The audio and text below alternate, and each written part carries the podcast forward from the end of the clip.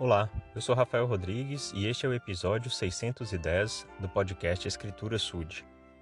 No livro de Elamã, no livro de Mormon, acontece uma situação em que um bando de ladrões, de pessoas que faziam obras secretas, estava assolando grande parte da população com seus roubos, com seus assassinatos, etc. E isso estava fazendo com que muitos se desviassem do caminho do Senhor e passassem a pertencer a este bando ou não fizessem nada para evitar o crescimento desse bando.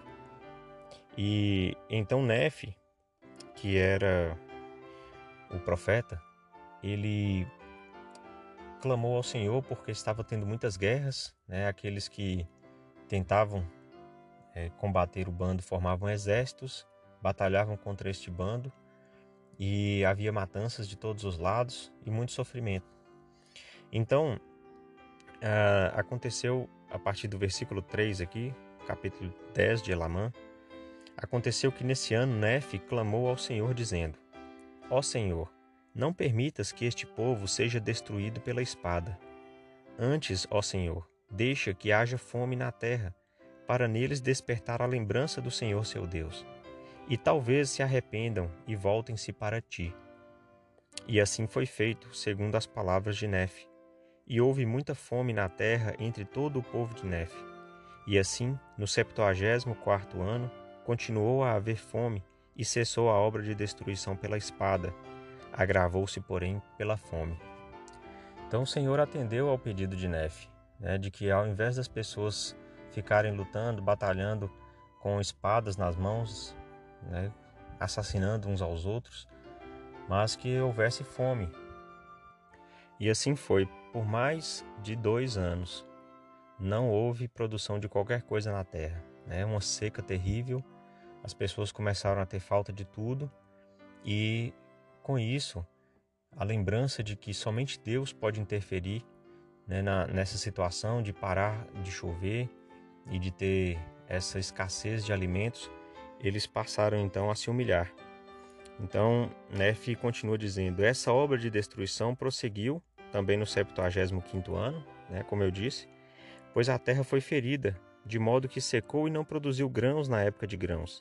E toda a terra foi ferida, tanto entre os lamanitas quanto entre os nefitas, de modo que foram atingidos de tal forma que permaneceram, que pereceram aos milhares nas partes mais iníquas da terra. Então é claro que aqueles que eram mais iníquos, ou seja, aqueles que tinham é, um comportamento mais é, distante do, dos mandamentos do Senhor sofreram mais, porque eles eh, não tinham o hábito de serem precavidos nas coisas, de, de armazenarem ou de é, cultivarem, e assim eles pereceram mais rápido. E aqui no versículo 7, então, temos uma certa conclusão disso, né? E aconteceu que o povo viu que estava prestes a perecer de fome e começou a lembrar-se do Senhor seu Deus e começou a lembrar-se das palavras de Nefe. Ou seja, eles passaram a se arrepender, eles passaram a se humilhar. Então Nefe orou ao Senhor para voltar a chover, porque o povo tinha se humilhado. Né? E eles tinham é, banido aquele bando de ladrões do meio deles. Então a gente pode perceber o seguinte, que às vezes o Senhor ele manda é, situações de de fenômenos da natureza, é, enfim, situações difíceis para que a população passa em substituição à guerra.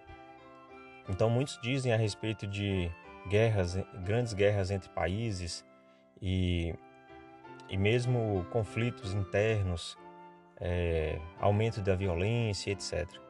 Mas o que o que vemos é que muitas vezes acontecem como secas, acontecem como em grandes enchentes, acontecem é, pandemia, como no caso da coronavírus.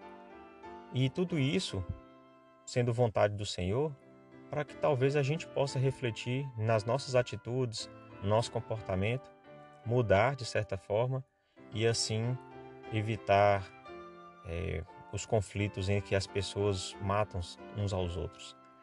Então a gente não conhece todos os propósitos do Senhor, mas o que nós podemos é sempre nos humilhar e nos arrepender, para que possamos estar em sintonia com o Senhor, merecer as bênçãos dele e entender talvez os propósitos que ele possa ter na nossa vida.